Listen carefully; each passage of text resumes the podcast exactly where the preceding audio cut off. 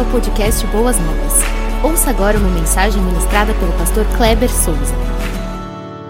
Eu desejo que a graça do nosso Senhor Jesus, Jesus Cristo, o grande amor de Deus, ah, eles possam invadir profundamente o coração de todos vocês. Deus os abençoe nesta noite. Ah, é um mês novo, mês de setembro, a primeira quarta-feira do mês, dia primeiro começando uma nova série falando sobre gratidão. Alguém certa vez disse que Deus não nos mede pelo tamanho da nossa capacidade intelectual, mas Ele nos mede pelo tamanho de um coração agradecido.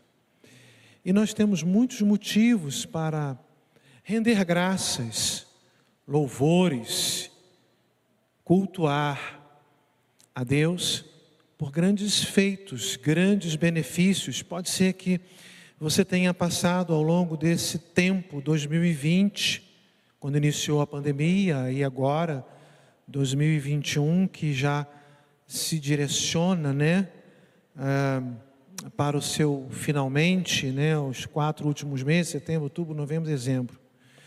Ah, você ainda possa estar passando por alguma luta, mas eu tenho certeza que você tem muitos motivos para glorificar e agradecer a Deus por tantas coisas que Ele tem feito na sua vida. Por esse motivo, nós estamos trazendo como desafio para as mensagens da Quarta Viva esse tema, gratidão.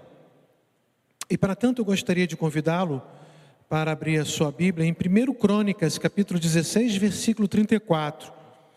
Primeiro livro das crônicas. Está na Bíblia, pastor, esse livro? Tá. Não é livro apócrifo. Não, não é não, é livro sagrado. Faz parte do compêndio escriturístico. Faz parte da palavra de Deus. Primeiro livro das crônicas, capítulo 16, versículo 34. Aqueles que não estão assim muito familiarizados, você que também está na sua casa, está com a sua Bíblia aí aberta, quem está com, quem está com o celular fica mais fácil, né? Mas quem está com a Bíblia assim do papel, a dica que eu dou é entre Gênesis e Apocalipse. Você vai achar com muita facilidade. Para te ajudar, como é o Velho Testamento, então entre Gênesis e Malaquias. Já ajudei bastante, né? Então, vamos lá. Os que acharam, diga, digam amém. Quem não achou, diga misericórdia. Todos acharam então. Inclusive os que estão em casa, não ouviram eles falando nada. Primeiro livro das Crônicas 16, 34. Rendam graças ao Senhor, pois Ele é bom, o seu amor dura para sempre. Vou repetir: rendam graças ao Senhor, pois Ele é bom e o seu amor dura para sempre. Salvo engano, acho que tinha uma música e ela tinha essa, esse início, né? Rendam, rendam graças ao Senhor, pois Ele é bom. Alguma coisa assim, né? Eu não vou.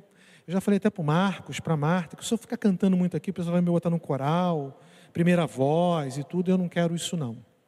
Né? Ainda mais porque eu sou um pastor humilde e tenho orgulho de ser humilde. Muito bem, vamos aqui deixar de bobagem e para o principal que é o estudo da palavra de Deus. Gratidão. Dois grandes teólogos, eles falam assim a respeito ah, da gratidão. Um deles é William Hendrickson. A oração sem agradecimento é como um pássaro sem asas. A oração sem gratidão é como um pássaro sem asas. É verdade, nós temos muitos motivos para render graças a Deus, agradecer ao Senhor e muitas vezes nós nos esquecemos.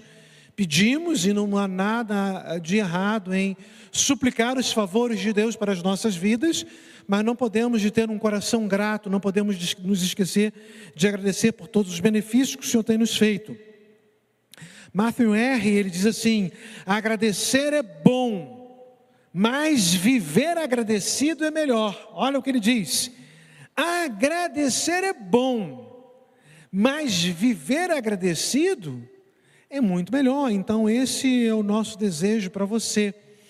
Ah, o dicionário ele vai dizer que gratidão é um sentimento de reconhecimento, uma emoção por saber que alguém fez uma coisa boa, um auxílio em favor de outra pessoa. Gratidão é uma espécie de dívida, é querer agradecer a outra pessoa ou alguém por ter feito algo muito benéfica por ela.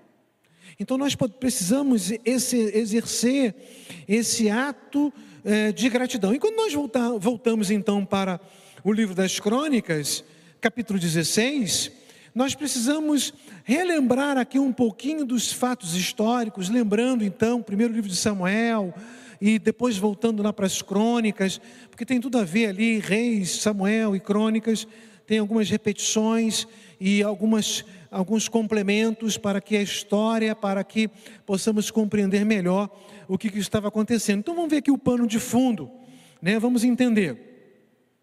Vamos lá ver, você não precisa abrir, se você quiser só anotar, se quiser acompanhar, fique à vontade. Ah, 1 Samuel capítulo 3 é o momento então que Samuel ele está ali diante de Eli, Eli é quem está dando toda a instrução, é quem vai passar a instrução para o servo Samuel, né? Os irmãos lembram que Ana não podia ter filho, e ela vai clama ao Senhor, e ela está ali como que balbuciando, e aí o líder chega para ela e fala assim: Olha, está muito cedo, você já está bêbada. Ela fala assim: A sua serva não é uma filha de Belial. Então, todos aqueles que eram alcoólatras no Velho Testamento, eles eram considerados filhos de Belial. Quando você vê essa expressão no Velho Testamento, tem a ver com alcoolismo. E ela diz: A sua serva não é filha de Belial, estou aqui clamando e tal, enfim. E Deus, então, é, concede que Ana possa ter ah, um filho, e ela então promete que iria consagrar este filho ao serviço do rei. E assim ela o faz. Samuel está com o sacerdote Eli. E ali ele ouve a voz de Deus, Deus conversa com Samuel e vai dizer para Samuel o que ele iria fazer com a casa de Eli. Eli tinha dois filhos, Ofini e Finéias, né? E aí, se alguns pastores reclamam que tem nome difícil, imagine ter o nome de Ofini e Finéias.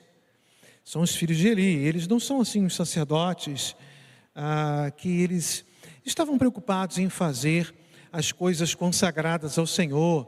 Diz a Bíblia que eles é, enfiavam lá o, o tridente na carne, e aquilo que era para ser consagrado ao Senhor, eles comiam, oprimia a viúva, as mulheres, o órfão, então eles estavam fazendo tudo o contrário daquilo que a palavra de Deus havia dito, e Deus falou assim: eu vou castigar a casa de Eli, os seus filhos vão morrer. Samuel recebe esta palavra, uma palavra dura de Deus contra a casa de Eli, e ah, dizendo que Jael iria também passar por uma derrota. Ah, Eli chega para Samuel e fala assim: O que, que Deus falou contigo? Deus falou algo pesado para você. Né? E aí eh, Samuel diz para Eli o que iria acontecer. O filho Finéas morre, os filisteus invadem ah, Israel, levam a arca da aliança. Ele está sentado numa cadeira, diz a Bíblia que ele era muito obeso, e quando ele recebe a notícia de que seus filhos estavam mortos, ele cai da cadeira, quebra o pescoço e morre também. Então, é algo trágico que acontece com esta família e a arca é levada ah, pelos filisteus. E como um ato assim de zombaria, eles colocam esta arca no templo deles diante do deus Dagon. E os irmãos lembram da história é, no outro dia, Dagon está caído diante da arca, né, como se estivesse reverenciando a arca. Eles ficam preocupados, levantam o Deus Dagon. E no outro dia, Dagon está caído de novo, mas com, como se os pulsos tivessem sido cortados, o pescoço também. E os filisteus então tiram dali a arca é, da aliança, né? põem no, a, no animal e, e, e mandam de volta. E a arca vai, vai chegar ali na cidade de Kiriat Jearim.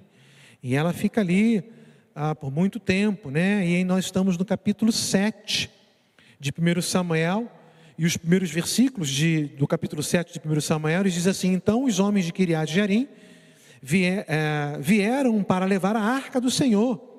Eles a levaram à casa de Abinadab na colina e consagraram seu filho Eleazar para guardar a arca do Senhor. A arca permaneceu em Kiriat Jearim muito tempo. Foram 20 anos e todo o povo de Israel buscava o Senhor com súplicas. A arca tinha ah, um significado ah, muito especial para o povo de Israel, porque significava a presença de Deus. Quando eles queriam ir para a batalha, levava a arca, Deus estava ali com eles, eles tinham as vitórias concedidas por Deus, enfim. Né? Ah, um pouquinho mais à frente, no capítulo 10 e 11 de 1 Samuel, ah, nós vamos ver a morte de Saul. E aí então, ah, Davi é declarado o rei de Israel, e ele deseja trazer então a arca de volta. Mas Davi não vai prestar muita atenção no que a lei determinava, daqui a pouco nós vamos falar de uma forma bem específica, como a lei dizia que essa arca deveria voltar, ou como ela deveria ser é, carregada ele prepara um carro novo, de boi, bonito e tal, coloca lá em cima, mas a lei não dizia que, que deveria ser dessa forma, como a arca deveria ser carregada. E aí Uzá é, está ali em cima da arca, ou em cima do carro de boi, e o boi tropeça, e Uzá vai segurar a arca com a finalidade de não deixá-la cair, e como ele coloca, estende a mão em direção à arca, ele morre fulminado. Davi fica muito triste e essa arca vai, vai ser depositada, ela vai ficar na casa de Obed-Edom e ela ainda permanece por lá por três meses. O capítulo 14 ah, de 1 Samuel vai nos contar que os filisteus intentam contra Israel, mas que Davi os vence por duas vezes. Nós já chegamos agora então no capítulo 15 que vai nos mostrar a preocupação de Davi de trazer a arca da aliança novamente, né? É, se, se, você olhar um pouquinho para trás, no capítulo 13, foi quando Uzá é, coloca a mão na arca ali da aliança e morre, né? Mas Davi é, tem esse desejo de trazer por alguns motivos. O primeiro motivo que ele quer trazer a arca para Jerusalém é um motivo de honra, porque ele desejava honrar ao Senhor. E ele, ele sabia que o lugar específico, o local ideal, o local de honra, era na casa de Deus preparada para receber a arca da aliança. Então, Davi queria honrar a Deus.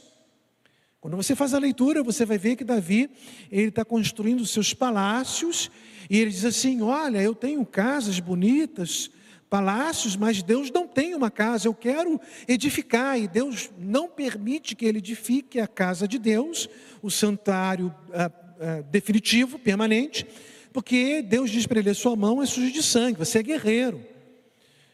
Quem vai fazer isso vai ser seu filho, mas o Senhor permite, então pelo menos eu separe todo o material e Deus permite que ele faça isso. Mas ele queria levar a arca de Jerusalém, a arca da aliança para Jerusalém por uma, uma questão ah, de honraria, mas também por uma questão política, porque ah, ele sabia que a arca da aliança tinha a representatividade de um Deus soberano, de um Deus que governava, era um período teocrático, era o período em que Deus governava Israel. Tanto é verdade, quando eles queriam saber alguma coisa, pedia para que os profetas falassem com Deus, para consultar a Deus, se, se eles iriam vencer na batalha ou não, e Deus falava: olha, é, pode ir, é, vocês vão ser vitoriosos, eu darei a vitória nas suas mãos. Olha, esse rei só faz o que é mal aos meus olhos, é, vocês vão perder. É, então, alguns profetas eram profetas que só falavam aquilo que o rei queria ouvir. E alguns outros profetas corajosos, como Jeremias, Isaías, eles falavam aquilo que Deus é, mandava dizer. Então, eles não eram bem quistos. Né? O último profeta que assim agiu foi João Batista, que batia doído, falava a palavra de Deus, doía quem doesse. Ele não estava preocupado com isso. Então ele falou para Herodes: Olha, você está em pecado, você está traindo seu irmão, está em adultério, está errado. Então, um profeta ele tem que denunciar o erro e falar exatamente a palavra de Deus. Muito bem, mas a, a, a palavra de Deus nos diz que tinha essa preocupação, tanto é que 1 Crônicas, capítulo, capítulo 13, versículo 5, para ilustrar a preocupação política de Davi, diz assim: Então Davi reuniu todos os israelitas, desde o rio Sior, do Egito, até Lebo-Ramate, para trazerem de Kiriat Jearim a arca de Deus. Então ele havia convocado toda a liderança para que isso pudesse ser um motivo de muita festa e todos os líderes religiosos e políticos pudessem compreender que a arca iria chegar. Comentário bíblico a Warren Yerbs, ele diz o seguinte: as considerações políticas eram importantes, mas também em termos de segurança e de topografia, Jerusalém era a cidade ideal para uma capital. Construída sobre um monte rochoso e cercada de três lados por vales e montes, a única parte vulnerável da cidade era a sua face norte. Ao sul ficava o vale de Inom, ao leste o vale do Cedron, e ao oeste o vale de Tiropeon. Seu santo monte, belo e sobranceiro é a alegria de toda a terra, o Monte Sião, para os lados do norte, a cidade do grande rei. Então, também os comentaristas bíblicos, eles dizem que haviam considerações políticas de honra e também uh, topográfica, que era importante para que uh, Jerusalém fosse ali a capital, mas que recebesse a arca da aliança. Então houveram duas tentativas para que essa arca pudesse chegar. A primeira eu já citei, está ali registrado no capítulo 13 de 1 Samuel, quando usava a estender a mão e ele é fulminado por Deus.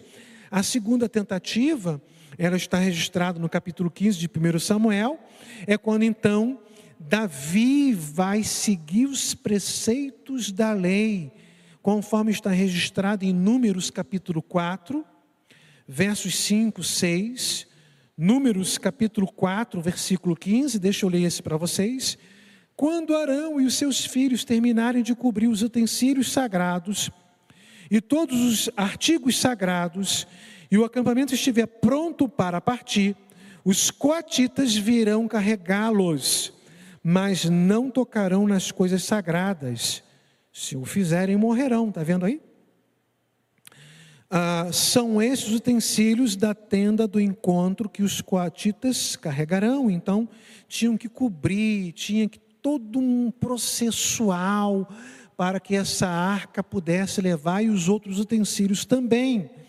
Ah, então, 1 Crônicas, capítulo 15, versos 2 e 3, e depois os versos 14 e 15 de 1 Crônicas, capítulo 15, vai nos mostrar como Davi observou como a lei dizia, e ele vai seguir exatamente o que a lei dizia, para que a arca pudesse sair daquele local e chegasse em Jerusalém. E no capítulo 16, a arca chega. E aí há uma grande festa, há uma grande celebração há um momento de grande culto de gratidão a Deus, reconhecendo a sua soberania, o seu poderio, a sua presença é, ilustrado ali pela arca, e um momento de gratidão a Deus pela presença dele. Isso era algo, algo muito significativo para o povo de Israel. E o que, que eu aprendo então ah, com esse, esse texto? Que eu tirei como chave, então, o verso 34, mas é, nós podemos observar que tem muitas coisas importantes no capítulo 16 de 1 Crônicas a respeito de gratidão. O que, que nós aprendemos? Em primeiro lugar, Deus está presente. Deus está presente aqui nesta igreja. Deus está presente na nossa casa, na nossa família. Deus está presente no seu lar, meu querido irmão e amigo que nos acompanha através do Facebook e do YouTube. Deus está presente na sua vida. Então, se Ele está presente, como atitude de gratidão, devemos adorá-lo, pois foi isso que aconteceu ah, no capítulo 16, no versículo 1. Você pode acompanhar aí, 1 Crônicas, capítulo 16, você pode até ficar aberto ah, no capítulo 16, que vamos ler alguns versículos ali. O primeiro versículo diz assim: Eles trouxeram a arca de Deus e a colocaram na tenda que Davi lhe havia preparado, e ofereceram holocaustos e sacrifícios de comunhão diante de Deus. Queridos irmãos, o ato de oferecer algo ali, um holocausto, um sacrifício, era um ato de gratidão, era um ato de adoração, era um ato de serviço, era um ato de culto a Deus. Então eles estão aqui num, num momento de adorar a Deus. E como primeiro aspecto da adoração, eles estão com seu coração muito grato por tudo aquilo que Deus é, representava e fazia pelo povo de Israel. A palavra gratidão no hebraico ou ah, ação de graças é todá. E ela, ela significa exatamente isso que eu acabei de dizer. Ação de graças é o ato de ser grato, de demonstrar gratidão, de ter uma atitude de reconhecimento. Também essa palavra está relacionada com uma ação de reverência ao, ao Deus Todo-Poderoso. Também ela pode ser traduzida como render graças, ação de graças, dar louvor, cantar hino ao nosso Deus e fazer a Ele confissões. Então você vai ver aqui que esta palavra, ela vai representar tudo aquilo que acontece num culto quando nós estamos na casa de Deus ação de graças, orações de reconhecimento, louvores, músicas, adoração, sacrifício, não agora um sacrifício de ah, fazer é, um animal, imolar um animal ah, no, no, altar, porque é, eis o Cordeiro de Deus que tira o pecado do mundo, e o autor de Hebreus vai dizer que Jesus Cristo foi o sacrifício perfeito que de uma vez por todas se ofereceu para que nunca mais pudéssemos voltar ao altar oferecer nenhum tipo de sacrifício, mas um sacrifício de louvor, um sacrifício de adoração, um sacrifício de serviço ao nosso Deus. Então, Deus está presente. Portanto, como atitude de gratidão, devemos adorá-lo. Às vezes nós nos esquecemos que a adoração, o serviço cristão, ele está intimamente ligado com a gratidão. A gratidão porque confessamos os nossos pecados e temos a certeza que nós fomos redimidos, fomos comprados, fomos lavados, fomos transformados. A gratidão porque sabíamos que anteriormente nós tínhamos como morada eterna o inferno, as trevas, o lugar onde arde fogo e enxofre. Mas agora, por Cristo Jesus, nosso Senhor, ah, Filipenses 4, versículo 3, 20, salvo engano, vai dizer que a nossa morada agora é os céus. Então nós temos uma atitude de gratidão, porque anteriormente vivemos em trevas, mas agora nós andamos em luz.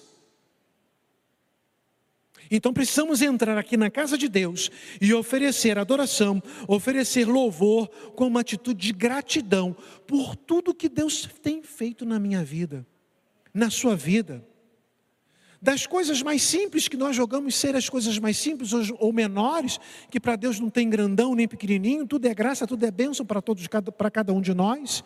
Mas talvez, meu querido irmão, você tenha alcançado aí uma graça de uma doença séria que você foi curada em nome de Jesus. Você precisa render graças ao nosso Deus.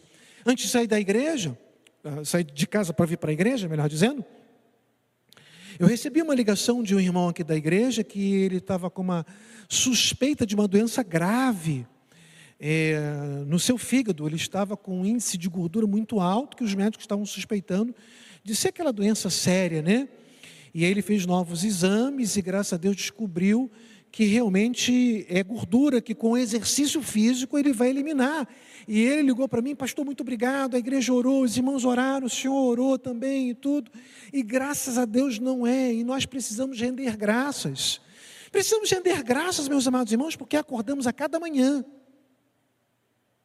Eu me lembro que, antes de ir para a escola, isso lá pelos idos de 70, 80, a gente acordava muito cedo e aí tinha, um, nessa época, o que era moda era o rádio de pilha, né? O radinho, né?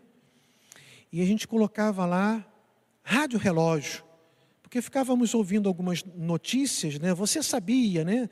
E dava ali alguma informação. E a cada minuto e tal, repetia, né? Seis horas, um minuto, zero segundos. Seis horas, e ficava assim, né?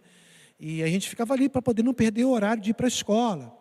Mas a rádio relógio falava assim: a, a vida é um milagre, a, a, a cada minu, a cada, cada minuto é um milagre que não se repete. Cada minuto é um milagre que não se repete. E é verdade. E a cada minuto que nós vivemos, é motivo de nós rendermos graças e louvores a Deus pelo dom da vida, porque nós estamos aqui, meus amados irmãos. Muitos já sucumbiram no campo de batalha, muitos passaram aí pela, pela Covid e, infelizmente, né, é, partiram e tem ainda muitos é, familiares chorando, saudosos, em luto, por causa do ente, do ente querido que partiu. Mas nós estamos aqui, nós temos que render graças e louvores, serviços e adoração ao nosso Deus. Então, primeiro aspecto aqui da gratidão, Deus está presente.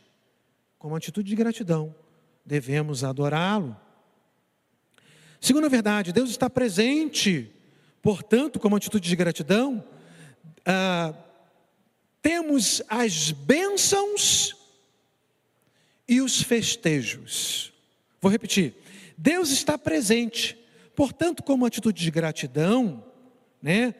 Ah, porque temos recebido bênçãos e festejamos, precisamos agradecer por isso.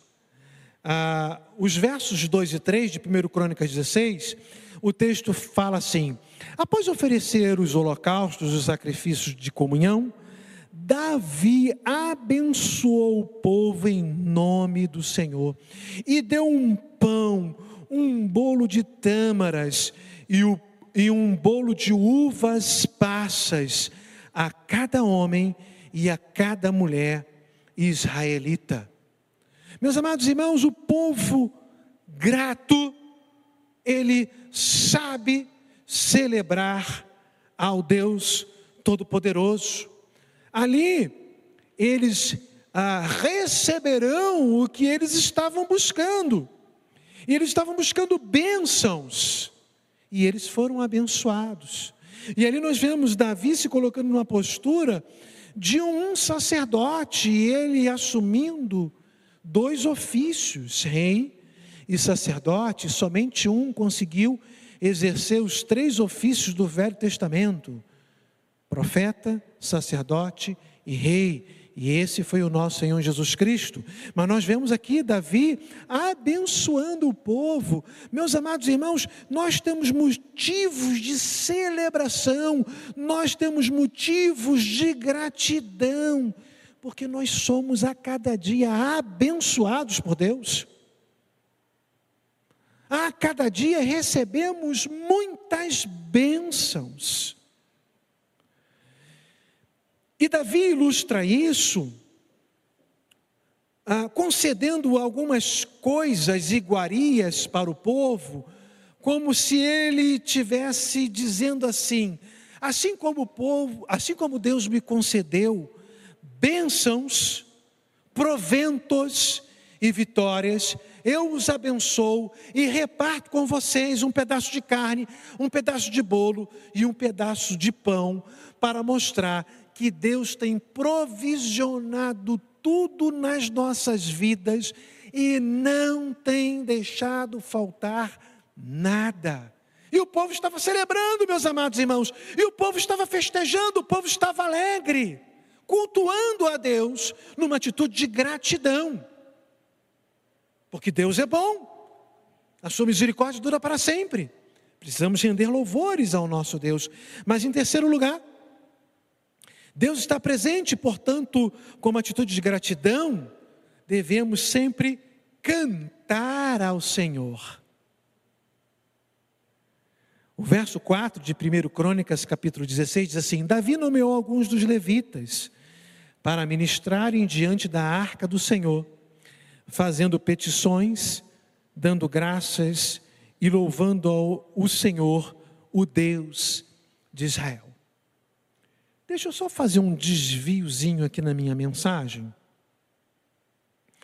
para esclarecer acerca dessa palavra levita, que vem da tribo de Levi que não recebeu herança de terra, mas recebeu o privilégio de servir a, Deus ah, no serviço do templo, do tabernáculo. E eles, eles tinham alguns privilégios, mas muitos deveres.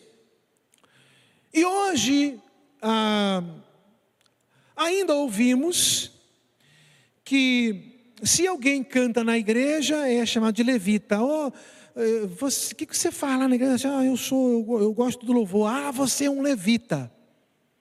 Levita no, no Velho Testamento não era só quem tocava ou quem cantava ou celebrava através das canções. Também tinha este privilégio como um dever. Mas o levita era aquele que depois do sacrifício tinha que limpar todo o pátio do sangue, dos miúdos, o esterco dos animais. Tinha uma série de serviços no templo que o levita tinha que fazer. Então, querido irmão, se você quer ser um levita, lembre-se que você tem que fazer tudo no templo, não só cantar. Se você quer ser só o cantor ou só estar na área da música, amém. Glória a Deus, muito bom. Mas isso não vai dizer que você é um levita, ok? Voltando para a nossa mensagem, eh, Davi nomeou alguns dos levitas para ministrarem diante da arca do Senhor. Meus amados irmãos, eu vou lembrar de, de, de Tiago, o livro de Tiago está dizendo assim: que se nós estamos alegres, então precisamos cantar louvores. Vocês estão alegres? Cante louvores. Meus amados irmãos, nós precisamos entrar aqui com uma atitude de gratidão e cantar e adorar e sair daqui e continuar celebrando, festejando ao nosso Deus com reverência. Não é de qualquer maneira. Não é de forma desrespeitosa. Não é da maneira como eu quero. Mas da maneira como Deus merece, como a palavra de Deus nos ensina. Mas cantar louvores ao nosso Deus é muito bom. Davi designou levitas para registrar esta história em um cântico para o benefício dos outros, pois até hoje nós lemos isso e nós sabemos que ali houve um momento de muita celebração, de muita festa, de muita alegria, porque Deus estava presente, Deus havia dado, dado vitória. Vocês vão lembrar, que eu falei um pouquinho antes, que os filisteus ainda tentaram mais duas é, incursões militares, eles foram derrotados. Também foi motivo de celebração a arca ter chegado em Jerusalém e o quanto Deus havia livrado o povo de Israel das mãos dos inimigos. Mas em quarto lugar, Deus está presente. Portanto, como atitude de gratidão, precisamos prestar atenção na palavra de Deus. O verso 7 diz assim: Foi naquele dia que pela primeira vez Davi encarregou a Asaf, e seus parentes de louvar ao Senhor com salmos de gratidão. Os salmos eles eram cantados, eles eram acompanhados pelos saltérios, por isso que recebe o nome de salmos. Mas os salmos é a palavra de Deus. Os salmos ali eles eram cantados, eles eram é, recitados pelo povo para lembrar dos grandes feitos do Deus de Israel em favor do povo de Israel, o seu povo, a menina dos olhos de Deus. Então, meus amados irmãos, como atitude de gratidão, de reconhecimento daquilo que Deus tem feito por nós, nós precisamos também salmodiar, precisamos fazer as nossas devocionais prestando atenção no que a Bíblia tem a nos ensinar, como atitude de gratidão, isso vai nos trazer crescimento espiritual. Precisamos agir assim. Ah, é, é, o, que, o que Davi passa ali para Asaf, é, tem várias porções no livro de Salmos, que é o que está registrado em 1 Crônicas, capítulo 16. Por exemplo, a, o início do versículo 23 de 1 Crônicas 16 está lá registrado no Salmo 105, versículo 1. A, do versículo 23 até o 34, né? A parte final do 23 até o versículo 34 é o Salmo 96, com uma pequena variação. O versículo 34 nós encontramos no Salmo 136, versículo 1 e outras, outros vários salmos também tem o que está registrado no versículo 34 de 1 Crônicas ah, 16. Ah, e temos algumas outras porções, alguns outros versículos e alguns outros salmos, como o que está registrado no, no 106, que faz menção de 1 Crônicas, capítulo 16. Então nós vemos o quanto Deus tem feito em favor de nós, de todos nós, e o quanto nós precisamos adorar, servir, cantar, salmodiar, como atitude de gratidão ao nosso Deus. Quando nós lemos lá 1 Crônicas 16, versículo 11, o texto diz assim: Olhem para o Senhor e para a sua força, busquem sempre a sua face. Estamos diante de um Deus todo-poderoso, que cuida de nós, que nos protege, que nos guarda, que nos livra de todo mal. Portanto, queridos irmãos, como introdução às quartas vivas, eu quero encerrar esse, este momento dizendo que as nossas atitudes, elas precisam ser sempre regadas com muita gratidão ao nome do nosso Deus. Que o Senhor nos abençoe nesta noite, que Ele possa nos proteger e que possamos agir assim com esta atitude de gratidão ao nosso Deus. Eu quero orar pela sua vida, eu quero orar pelos irmãos, eu quero apresentá-los diante de Deus em atitude de gratidão. Oremos. Muito obrigado, Pai amado, pelas bênçãos recebidas. Muito obrigado, Pai querido, porque o Senhor nos permitiu acordar com vida e com saúde. Muito obrigado, ó Pai amado, porque o Senhor nos permitiu termos um dia de trabalho. Muito obrigado porque o Senhor tem nos concedido salário a cada mês. Muito obrigado porque com este salário nós conseguimos pagar as nossas contas, estamos em dia. Muito obrigado, ó Pai amado, que com este salário o Senhor tem provisionado o alimento diário que tem sustentado os nossos corpos. Muito obrigado por tudo que nós temos em casa como utensílios e bens pois o Senhor quem tem nos concedido.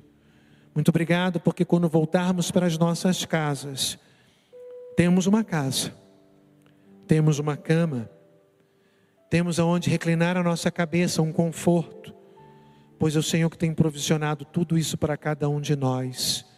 Muito obrigado pela família que o Senhor nos concedeu, pai, mãe, irmãos, esposa, marido, filhos, netos. O Senhor tem nos concedido tudo isso.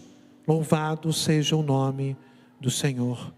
Obrigado porque quando estávamos em perigo, e muitas vezes nós nem sabíamos, o Senhor tem nos livrado de todo mal.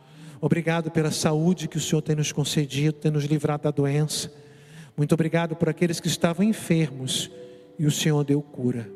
Muito obrigado pelas bênçãos recebidas.